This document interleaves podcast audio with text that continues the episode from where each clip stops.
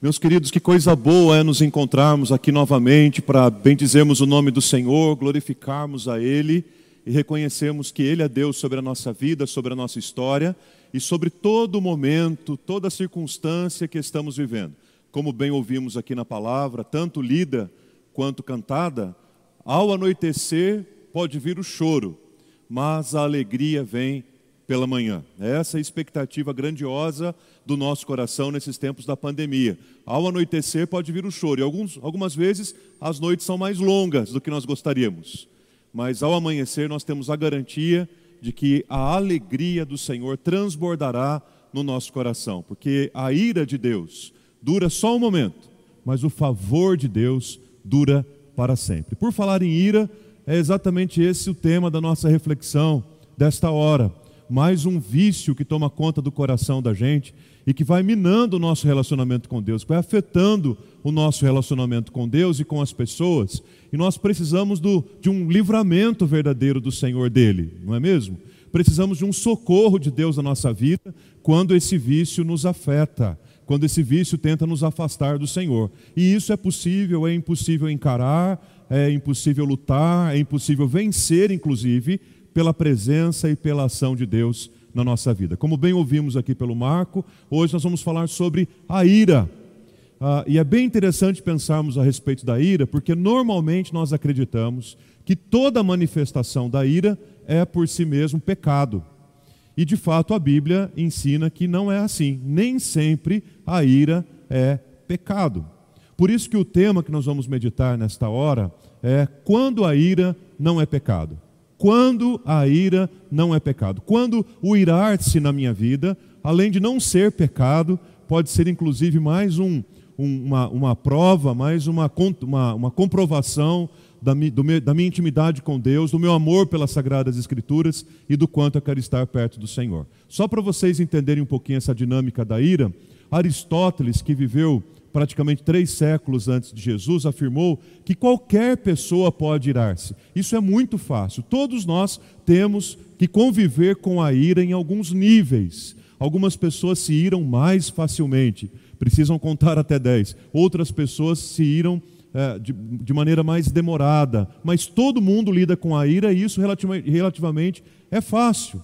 Aristóteles afirma que irar-se com a pessoa certa na medida certa, na hora certa, pelo motivo certo e pela maneira certa, a esse que é o grande desafio. Irar-se é fácil, mas irar-se desta forma, como Aristóteles colocou, é sempre mais complicado. Há um livro chamado Os Sete Pecados Capitais, de um autor inglês, filhos de, filho de missionários ingleses, o Os Guinness, Os Sete Pecados Capitais, e ele fala um pouquinho também a respeito dessa dinâmica dos pecados capitais, que tem tudo a ver com os frutos, ou melhor, com os vícios do coração humano que nós temos compartilhado aqui com vocês. E ele diz que o pecado da ira é muito mais que uma simples emoção. Porque, segundo os Guinness, as emoções, simplesmente como emoções, aparecem e desaparecem, é, geralmente de maneira involuntária. Porém, não são consideradas pecado, porque nenhum elemento da vontade as incita, nenhum elemento da vontade as controla.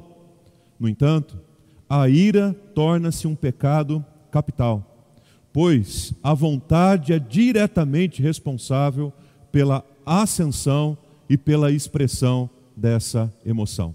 Vamos reconhecer que todos nós, em algum momento da nossa vida, a gente se deixou levar pela ira, não foi? E o que é pior, depois que passa, bate um senso de arrependimento, não é assim?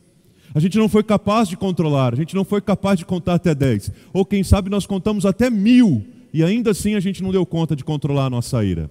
E quando a gente vê, no mínimo a gente pensou que não deveria, falou e se arrepende por aquilo que falou, agiu de uma maneira que em sã consciência jamais agiria daquela forma. Interessante que quando a gente pensa a respeito da ira, vale a pena a gente lembrar que nas Escrituras existem vários textos que falam inclusive a respeito da ira de Deus. Portanto, se a Bíblia descreve a possibilidade de Deus irar-se, então já fica claro para nós de antemão que a ira não é pecado. Afinal de contas, em Deus não há pecado. Deus não é homem para, para que minta, Deus não é filho do homem para que se arrependa. Em Deus não há pecado no seu caráter, na sua identidade, na sua essência. Mas a Bíblia diz por inúmeras vezes que a ira de Deus se manifestou e que Deus se irou. Para a gente entender um pouquinho melhor essa dinâmica, eu quero citar aqui uh, algo bem importante a respeito da ira, que nos faz pensar a respeito da dinâmica e da relação dela com a gente. Desse sentimento, dessa emoção que não é em si necessariamente pecado, mas pode vir a ser. Alguém interpretou a ira como sendo um fôlego curto. Alguém interpretou a ira como sendo algo que nós não podemos controlar, que não podemos domar. Por isso que não se aplica justamente a Deus, enquanto a Bíblia refere-se a Ele como um Deus irado. A ira também pode ser um sentimento, uma postura de indignação e de conformismo com aquilo que a própria palavra de Deus defende, ou com aquilo que o próprio Jesus Cristo defende. Ou seja, muitas vezes a ira será sim uma postura absolutamente necessária e indispensável para aqueles que são discípulos de Jesus. Discípulos de Jesus que não se iram com nada, é preciso rever um pouquinho esse discipulado. Afinal de contas, nós estamos cercados de razões que nos levam a irar, que levam o nosso coração a ficar completamente inconformado por aquilo que vemos ao nosso redor. Vejam, a palavra de Deus nos ensina, e nos ensina com toda a propriedade, que Deus muitas vezes se ira, e a Bíblia fala muitas vezes a respeito da ira de Deus. Quero mencionar aqui como, como exemplo disso, uma, uma pregação muito conhecida, que de tão conhecida que ficou, se tornou um livro. Você pode adquirir esse livro, você pode comprar esse livro, você pode ler esse livro. O livro se chama Pecadores nas Mãos de um Deus Irado. Este livro foi escrito, uh, ou melhor, esse sermão foi pregado por Jonathan Edwards numa manhã de julho de 1741 e se tornou um sermão muito conhecido dentro daquele contexto de avivamento que os Estados Unidos estavam vivendo. E esse sermão se tornou tão, tão conhecido e tão importante para a história da igreja e para a história dos avivamentos, que ele se tornou um livro para que todos nós tivéssemos a oportunidade de ter contato com o conteúdo desse sermão quando Edwards fala de maneira tão, tão dura, quase que radical, a respeito de Deus como juiz e de nós como, como pecadores, nessa relação que depende única e exclusivamente da misericórdia de Deus. E é interessante quando a gente olha para o tema desse sermão, quando a gente olha para o nome desse livro, a gente vai dizer assim: bom, isso é alguma coisa lá realmente de 1740. A impressão que nós temos é que nos nossos dias as pessoas não se sentiriam muito atraídas ou convidadas a ouvir um sermão ou ler um livro que tivesse esse tema. Como assim um pecador nas mãos de um Deus irado? E aí a imagem que a gente cria na nossa mente, até por toda a influência que a gente tem de uma religiosidade medieval, a imagem que a gente cria na cabeça é de um Deus carrancudo, é de um Deus inimigo, é de um Deus irado, é de um Deus que tem prazer na punição, é de um Deus que quer destruir todo mundo, é de um Deus que quer é, mandar fogo sobre a terra e consumir a todos quando a gente olha para a Bíblia e vê Deus irado. E é interessante, queridos, que Edwards pregou esse sermão com tanta, com tanta ênfase. Escutem vocês, alguns historiadores do avivamento chegam a afirmar que este culto em que esse sermão foi pregado e a própria exposição do sermão levou horas, mais precisamente seis horas. As pessoas ficaram ouvindo a respeito dos seus pecados e a respeito de um Deus irado por conta do pecado do povo. Agora imaginem vocês por seis horas uma mensagem, um discurso a respeito da ira de Deus contra nós e contra o nosso pecado. Qual foi a reação daquelas pessoas? Bom, a história nos conta que o sermão não chegou ao final. Seis horas e não chegou ao final. A história nos conta que o sermão foi interrompido por gritos, que o sermão foi interrompido por clamores, que o sermão foi interrompido por choro alto, foi interrompido por lamentos, foi interrompido por arrependimento. Dizem os historiadores do avivamento cristão que as pessoas se agarravam nas colunas daquele, daquele lugar e choravam pelos seus próprios pecados. Jonathan Edwards não teve condições de terminar a sua mensagem, tamanha ação do Espírito de Deus convencendo o pecador dos seus próprios pecados e levando-os ao arrependimento. Você deve estar pensando assim: que momento maravilhoso que deve ter sido esse. Chego à mesma conclusão que você. Mas veja, por exemplo, apenas uma parte, apenas um trechinho do sermão. Ele dizia assim: considere, considere o terrível perigo em que você está. Você está pendurado por um fio. Esse fio é muito tênue e as chamas da ira divina ao redor dele prontas a cada momento a queimá-lo e queimá-lo totalmente. E nada você tem em que segurar para salvar a si mesmo, nada que possa fazer para levar a Deus a poupá-lo por mais um momento. Você já imaginou ouvir uma mensagem dessa? Qual seria a sua reação? A palavra de Deus dizendo, o pregador dizendo: Olha, você está agarrado por um fio, esse fio é muito, muito fininho, ele não é capaz de sustentar você, não existe nada que é capaz de sustentar você, e a, o fogo da ira de Deus está embaixo, queimando, e vai queimar totalmente você. Já imaginou um negócio desse? E de fato, muitas vezes as pessoas, a sociedade olha para Deus e vê Deus irado, nesse sentido, de um Deus carrancudo, de um Deus que quer fazer mal, de um Deus que quer castigar, que quer punir, e não levam em consideração que a justiça e a misericórdia de Deus caminham lado a lado, de mãos dadas. É isso que a gente precisa aprender, queridos. É isso que a gente precisa aprender com o Espírito Santo de Deus para que a gente seja irado com aquilo que devemos ser irados, mas que isso não nos leve a pecar. E há um texto da palavra muito importante que nos ensina sobre isso, que está na carta de Paulo aos Efésios, capítulo 4, versículos 26 e 27. Seguramente um dos textos mais importantes na Bíblia para nos ensinar a respeito da ira. Diz lá no versículo 26: Fiquem irados e não pequem. Fiquem irados e não pequem. Então, Paulo, de antemão, já estabelece que ira e pecado não são necessariamente a mesma coisa.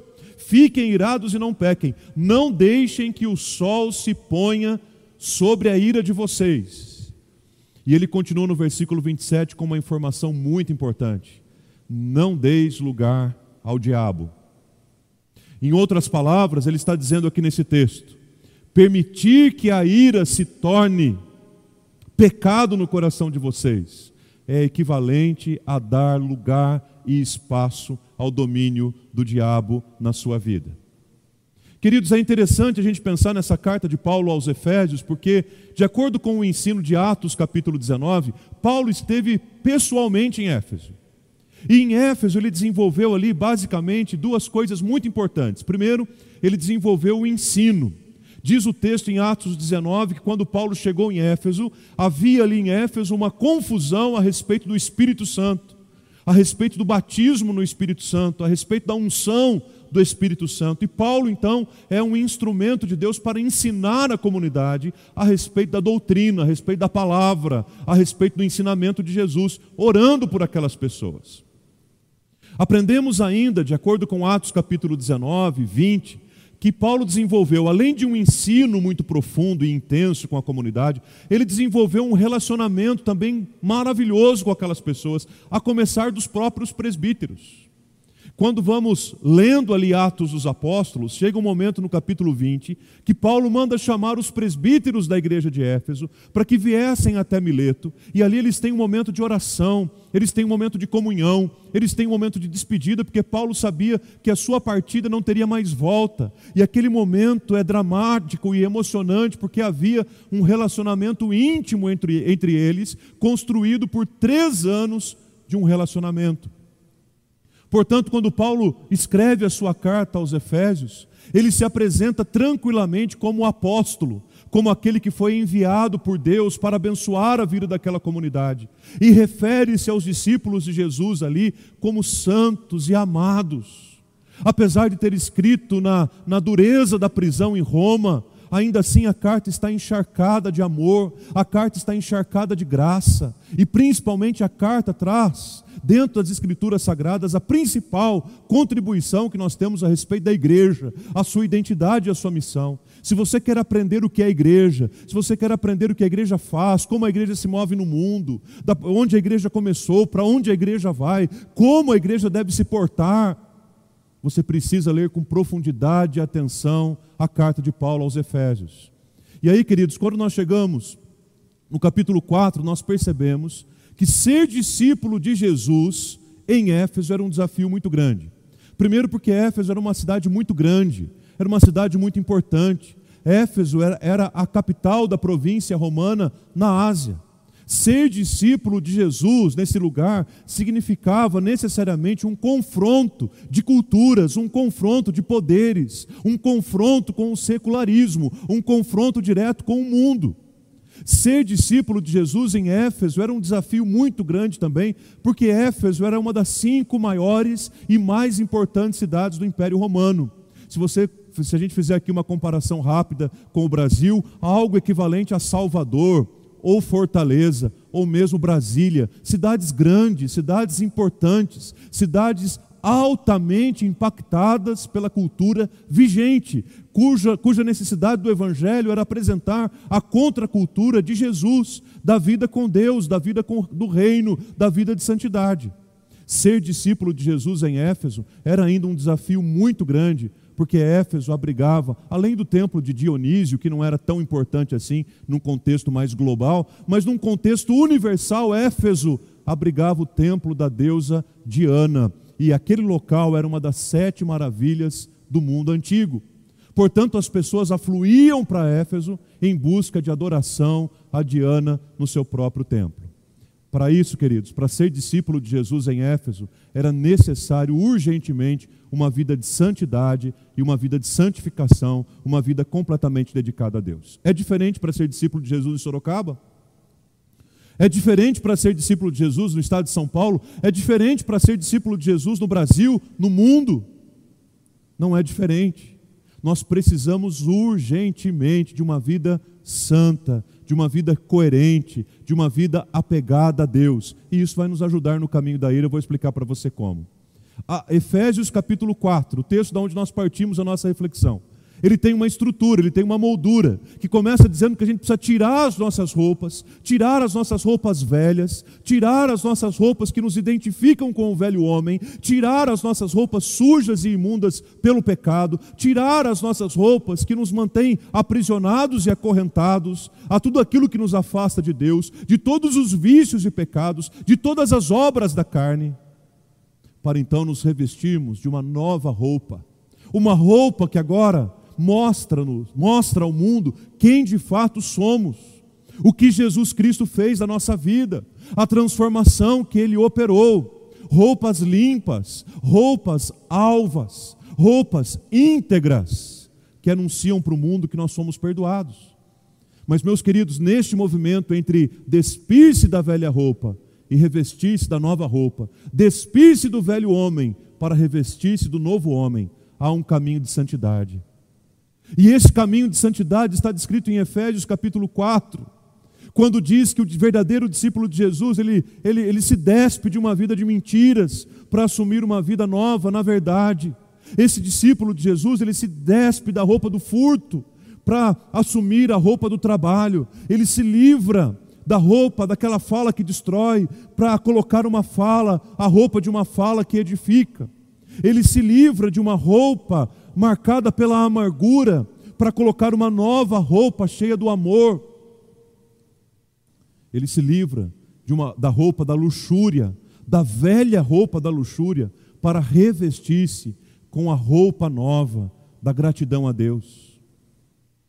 Mas o texto diz ainda que o velho homem, ele se despe, ele abre mão da roupa velha da ira descontrolada para assumir definitivamente o fruto do Espírito, o domínio próprio.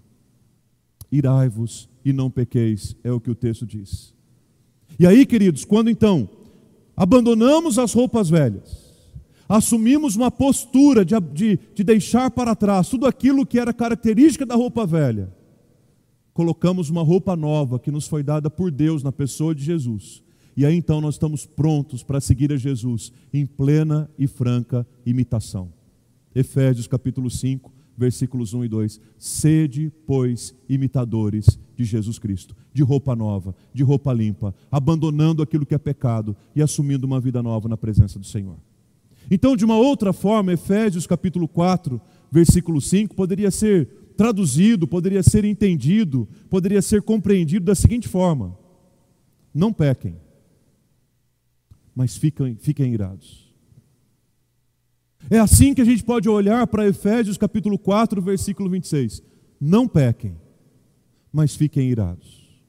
E aí a gente entra meio que em parafuso, porque quando a gente continua a ler o texto, no próprio capítulo 4, lá no versículo 31, o próprio Paulo está dizendo assim: que não haja no meio de vocês qualquer amargura, qualquer indignação, e que não haja no meio de vocês também ira, Aí a gente diz assim: Paulo, resolve, meu amigo. Resolve o que é que você está querendo dizer. A gente deve se irar ou a gente não deve se irar? Primeiro ele está dizendo: não pequem, mas fiquem irados. E depois ele diz assim: não haja espaço no meio de vocês para ira. É porque, queridos, queridos, as duas palavras são diferentes em cada versículo. No versículo 26 está se referindo à ira como aquela justa indignação pela afronta feita às coisas de Deus, as coisas que afrontam a palavra, as coisas que afrontam o reino de Deus. Não pequem, mas se irem contra essas coisas. E lá no versículo 31, a ira tem o um sentido daquele, daquela frustração pessoal, daquela postura egoísta e autocentrada que nós tivemos. E o fruto dela seguramente é a ira, e esta ira é pecaminosa.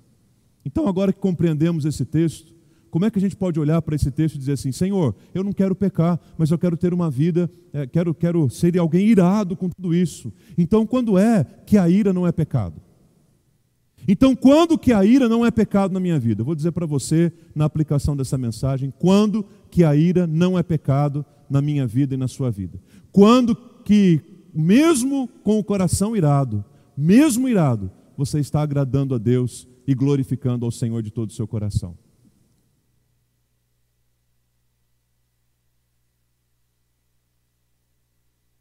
Primeiro, irar não é pecado quando nós ficamos irados por aquilo que também ira o coração do Senhor Jesus. Irar não é pecado quando a razão da nossa ira é razão da ira também no coração do próprio Jesus. E aqui eu quero mencionar apenas dois exemplos para vocês, ambos no Evangelho de João. O primeiro deles está no capítulo 2. Quando Jesus chega no templo de Jerusalém e percebe que a casa de oração havia se tornado um lugar totalmente ocupado pelos vendilhões, Jesus não suporta aquilo, ele vira as mesas, ele repreende as pessoas, ele fica bravo e diz: Olha, não façam da casa de oração uma casa de negócios, não fiquem vendendo aqui, porque isto é casa de oração. E a ira toma conta do coração do Senhor Jesus. Nesse caso, irar-se não é pecado. Todas as vezes que nós iramos, com aquilo que afronta a glória de Deus, com aquilo que afronta a glória de Cristo, com aquilo que afronta a beleza da verdadeira igreja de Jesus, nós não estamos pecando. Mas o que causa um impacto no meu coração mesmo é o segundo exemplo. No Evangelho de João, capítulo 11, versículo 38, você sabe que João 11 é a história que conta a, a respeito da morte de Lázaro, e Jesus é chamado para a casa deles, e Lázaro já foi sepultado, e Jesus está triste. É o texto que fala para nós que Jesus chorou, inclusive, a morte do seu amigo, quando lá no versículo 38, o texto fala que Jesus, agitando-se novamente em si mesmo. Essa expressão, agitando-se, ela tem o sentido de bufando de ira. O sentido desta palavra no texto original, agitando-se, é bufando de ira. E com o que, que Jesus estava irado? Com a pressa da irmã de Lázaro? Com o que Jesus estava irado? Com as pessoas que o paravam pelo caminho? Com o que Jesus estava irado naquele momento? Jesus estava irado e bufando de ira, agitando-se por conta do impacto e do efeito da morte sobre a vida das pessoas, porque o salário do pecado é a morte. Irar-se, por isso, não é pecado também. Quando nós ficamos irados e indignados por saber de quantas e quantas pessoas já morreram no Brasil de um ano para cá, Quase a metade da população de Sorocaba já morreu no Brasil por conta da pandemia. Só nessa semana, mais de 10 mil pessoas morreram. Se isso não ira seu coração, meu irmão e minha irmã, eu não sei o que vai irar. Mas a ira pela morte não deve ser apenas no, no relacionamento existencial humano, sobretudo, ela precisa ser uma ira pelas consequências eternas que a morte tem, porque o salário do pecado é a morte. Por isso que a gente chora nos velórios. A gente já foi em muitos velórios. E vamos em tantos outros ainda, até chegar o dia do nosso próprio. E a gente já sabe tudo o que vai acontecer lá. A gente já sabe tudo o que a gente sente lá, mas a gente vai lá e chora tudo de novo. Por quê? Porque no fundo, no fundo, a gente nunca vai se conformar diante da morte. A gente sempre vai bufar de ira pela morte, como Jesus fez diante da morte do seu amigo. Quero compartilhar com vocês ainda que quando ficamos irados por aquilo que Jesus também ficou irado, você não está pecando. Segundo lugar, a ira também não é pecado quando nós ficamos irados, mas conseguimos é, não alimentar o amargor, o rancor e o sentimento de vingança. Mesmo porque a palavra do Senhor diz em Romanos capítulo 12: não deis lugar à ira. E no versículo 19, mais especificamente, o Senhor diz: A mim me pertence a vingança. Não, não vingueis.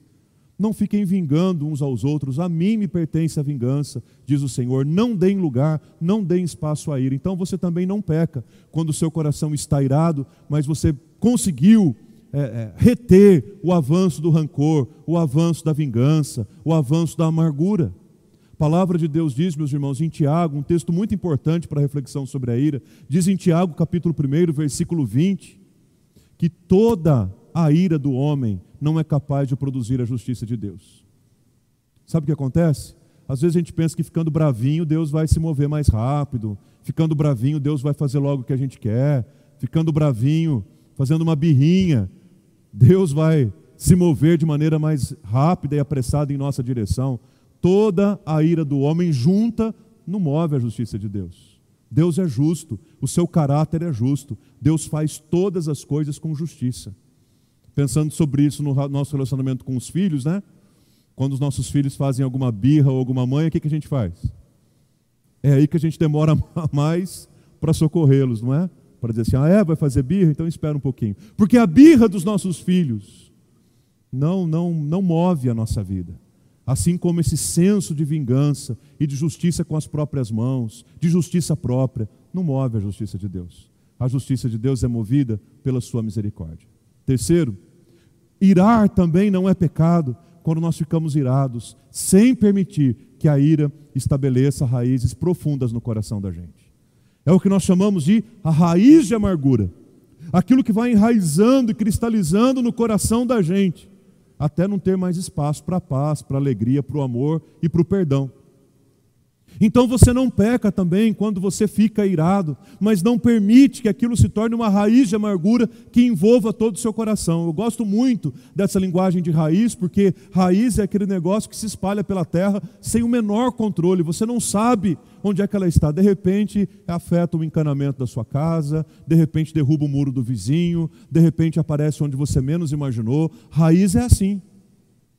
E quando você vai tentar remover uma raiz, é difícil, porque ela está ali totalmente aprofundada. Não deixa a raiz de amargura tomar conta do seu coração, porque vai trazer estragos para a sua vida e é difícil de tirar. Então impeça que isso chegue a esse ponto. Diz a palavra de Deus em Efésios capítulo 4, versículo 26: Não se deixe pôr o sol sobre a ira. Resolve aquilo que você tem que resolver hoje. Isso é muito prático em todos os nossos relacionamentos mas em especial no relacionamento conjugal, que é aquele em que nós estamos juntos todos os dias. Antes de dizer o boa noite, de virar cada um para um lado na cama e dormir, não permita que o sol se ponha sobre a sua ira, porque com isso você estará alimentando esta dura e sólida raiz. Por último, irar não é pecado também, quando nós ficamos irados sem entrar no campo da atuação do diabo. E que Deus tenha misericórdia de nós muita gente irada, e por não conseguir controlar a sua ira, tem entrado no campo do diabo, na seara do diabo, tem falado, tem pensado, tem reagido. E hoje em dia, para apimentar isso, isso ainda, a gente tem as redes sociais para a gente expor a nossa ira, sem, sem dó nem piedade, sem pensar na, na quantidade de pessoas que a gente vai ferir e entristecer. A ira pode nos levar a esse campo de atuação do diabo. Não permitam que isso aconteça. Efésios capítulo 5, quando fala de uma vida de imitação a Jesus, a palavra de Deus diz: Não, ao invés de se embriagarem com vinho, enchei-vos do Espírito Santo. E cheios do Espírito Santo, jamais nós daremos lugar ao diabo. Não permita que a sua ira leve você para aquele campo onde o diabo impera. Não permita que a sua ira leve você para aquela área onde Satanás reina. Não permita que a ira leve você para aquele lugar onde Satanás vai te dizer: bem-vindo, vamos fazer um estrago juntos aqui. Termino esta palavra te lembrando do fruto do Espírito. E de todo o fruto do Espírito, nós podemos olhar com muito carinho para a paz, para a longanimidade, para a mansidão e, sobretudo, para o domínio próprio, como disse a palavra do Marco agora há pouco, de contar até 10, de dominar-se a si mesmo, para dizer: eu não vou cair nessa, eu não vou ser levado por isso, mas eu quero que a minha vida seja completamente envolvida pelo Senhor, para que eu tenha capacidade de lidar com a ira, de tal forma que o meu coração esteja indignado como discípulo de Jesus que sou, mas para isso, não ceder ao pecado e não caminhar pelas trilhas que o inimigo tem preparado. Meu querido irmão, minha querida irmã, que Deus abençoe grandemente a sua vida e o seu coração. Que diante da ira você se lembre desta palavra: não pequem, mas fiquem irados. Não deixe o seu coração ficar empedernido, endurecido, indiferente, até mesmo frio, diante daquilo que a gente deve se indignar. João Crisóstomo dizia que quando um discípulo de Jesus precisa se indignar diante de alguma coisa e não fica indignado, ele está pecando também. Então, exercite-se para irar-se, mas sem pecar, com o coração pleno da presença do Espírito Santo, para que a sua indignação mova o poder de Deus entre as nações. Que Deus abençoe a sua vida.